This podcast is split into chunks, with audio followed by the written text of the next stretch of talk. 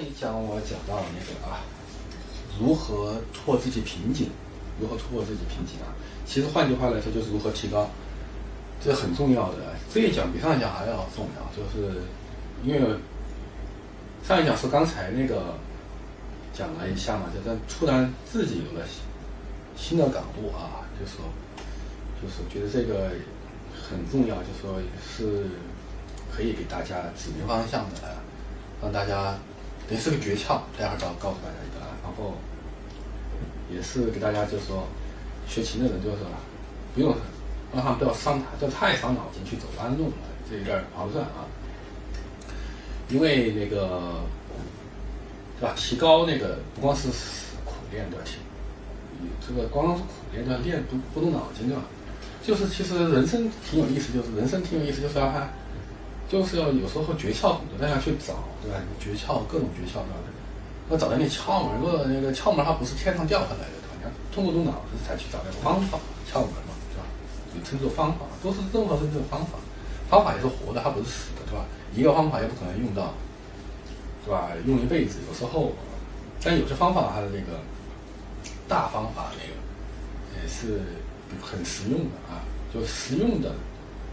那些窍门是最管用，但是呢，任何东西它都不能不能就说一直老用，都是要要活用，然后最后要去重新想办法，对吧？有些如果是突破不了的东西，都不要指望一种方法管一辈子，好，然后这一讲非常重要啊，觉得那个这一讲呢就个人觉得非常重要，就是刚才说到那个瓶颈的问题啊，就突破瓶颈。是那个要在未知领域去，呃，去找那个未知领域，对吧？去突破，去研究。刚才说到这一点，这个，但更重要的，刚才我就领悟到了，自己领悟到了啊，就是说到这个未知领域，其实因为是这个是这样的，呃，未知领域呢，因为大家比较迷茫，对吧？你说未知领域要去，等于像就像，可能一说要到未知领域去探索，就感觉就像。你突然把那个，就像打比方，一个简单的比方吧，就像你晚上让你把灯关了，哎，然后让你不开灯，在你的房间去找找你要的东西，你说这个太困难了吧？你说对吧？起码还要手电筒啊，或者手电筒那个，就算如果是光不足，也是找东西也麻烦的，所以说必须开灯，对吧？那个未知领域需要是去找，特别费劲，对吧？那个就像摸黑去那个去寻寻宝似的，哎，对吧？嗯，所以说呢，这个一定，对吧？但的确的这个突破呀，像提高啊，突破瓶颈啊，对吧？那些研究啊，都是要进入那个未知领域的。那那怎么办，对吧？那一个我们怎么去那个突破，对吧？怎么去那个，对吧？既没那么的费劲儿，对吧？但既既有人好像，当然还是要费费功夫，既有人研究出来，从从未知领域，对吧？找到自己要想要的东西，因为人都是不可能什么都知道，总是在探索这些未知领域，这很正常。但怎么才能就说找到那扇灯，对吧？其实也比较简单嘛，就说，就因为每个人他都。容易有一种自满情绪吧，人家就是说普遍说的自以为是的那种情绪，哎，就是说，呃，但这个也很正常的，对吧？也不是说什么很严重的，每个人他都有。然后呢，就自满情绪和自以为是的情绪，就像那个知了嘛，比如说知了知了，对吧？蝉嘛，他说知了知了嘛，哎，知道知道。是我我我为什么说这个呢？就不是要给大家要怎么说呢，对吧？然后那个要上一堂很大的什么那个，对吧？什么课对吧？要要去什么的去学那个要什么谦虚啊什么？当然也是要谦虚哈，我不是这个意思吧？但大家都是知道的对吧？那个做学问要谦虚对吧？那个要低调哎，不要就是吧自以为是。但我不是这个意思，我的意思就是说说的要害的啊，这个很关键，就是说就说我们是。的确是为什么我我们会产生自满的情绪哈，会呃自以为是，或者说都觉得自己知道了。的确是我们那个所知道的东西还是不少的，就说从从小到大，对吧？就说我们的那个常识啊，不管是知识怎么样，还是不错的。所以也有一些人生经验都有的，对吧？谁都有那么点儿人生经验，对吧？有他的那个看法，有他的个性，对吧？有那个就是他各可能都有每个人他有自己知道的，有可能人家不知道的东西，也有可能嘛。不是说没有可能，不是说我们知道的东西都是大家知道的，哎，可能就是说有些人他会感到自豪啊、自满啊，觉得他已经知道了这个东西，哎，就觉得哎，已经好像。就好像很有成就感似的啊，但是呢，问题要害就是在于这个，就说我们有时候知道一个东西啊，只是知道它一个很小的侧面。说实话，就是说你真正要知道一个事物的本质，那是很难的，对吧？你说就算知道本质了，也是知道本质的一个侧面。就是它就算一个知道的一个事物啊，你很难知道它那个中心点在哪地方。然后就算是知道了，也可能。不是最核心的，对吧？就打，就算知道中心了，你也可能不知道为什么会产生那个最核心的东西，这个也是不知道。所以说，人永远不可能知道一个东西，对吧？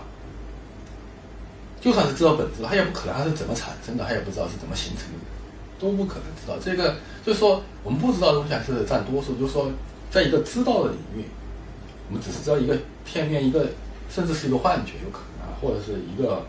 或者不是幻觉，很实在的，或者是一个小小的认知，或者是一点感觉，我们感觉到知道了它，哎，就我们就自以为是知道它但的确是我们知道，有时候啊，知道一些东西，但是呢，就刚就像刚才说的啊，又绕回去了，知道一个侧面，哎，就说真正那个不知道的，那就是那个你知道的那个领域，知道那个东西，它身上包含的那不知道的东西呢，是占很多很多的。那这这下我们就有就有路子了，对吧？就像科学家也是一样嘛，对吧？我们这个路子就宽了。这科学家他也不可能说任何东西都从零开始，从原始社会开始，对吧？都是都是从那个不知道零段什么都不知道开始，对吧？才去什么从在未知领域去探索，他都是在前人的肩膀上，对吧？前人的研究那个成果上去再创造，对吧？就像站在巨人肩膀上，那更高嘛，看对吧？就科学。研究成果永远它不会是说，对吧？从零开始把人家的那个全部给否了，对吧？然后自己再创造，那不是的，都是在人家的研究的人家的基础，然后都比较融会贯融会贯通了，也比较透彻的了解到，或者说比较能掌握了，就是说比较知道了吧？就打个比方，哎，比较甚至能运用了啊，在一个全面的对全前前对对那个之前的一些。知识领域对吧的评估啊和运用，最后到了一定阶段对吧，可能就到了一点一定的瓶颈，然后再自己，然后再科学家才自己去研究突破这个瓶颈，或者或者不光是突破瓶颈吧，就是再锦上添花吧，再那个继续发展吧，哎，就从人家的先先前人的理论对吧，古人的理论，或者说某个科学家从爱因斯坦的那个相对论，然后再去发展什么打比方。声音的，再去发展那个理论，然后，然后就是他自己的成果，这就好啊。他不可能说，我们现在科学还从那个原始社会吧，那个把这些全部，刚才已经说了，科学家的或者所有的文明全部推，全部不管，啊自己去未知领域去找，不可能吧？所以说，我们也一样，要突破瓶颈，那最好的办法就是在我们以，不要看我们知道的不多，对吧？不要千万不要自卑，对吧？也不要自满，对吧？像。尤其是不要自卑，呃，那个，先说不要自满吧，就说不要自满，自己知道了，那就好像这个东西就自满了，就容易产生错觉，就觉得这个东西你就不用再去突破，不用再去再去想它，或者就不要不太重视了，就反正已经知道了，好像自己拥有了那东西就不太珍惜了，就有这种感觉。其实不是，拥有了知道了，还是要去更深层次的，那个才是诀窍，那个是你的宝财。财富啊，不能把财富丢在一边的，财富再去把自己的那个财富再去发发展，对吧？再去那个挖掘出新的财富，就会像滚雪球、滚雪球一样，越来越多的财富就出现了，对吧？这相通的都是。然后要不能太自满了，对吧？就是那个自己知道的，还那个千万不要把那个冷落了一旁，把自自己的知道的东西，哎，虽然是少少，但是又不要自卑，对吧？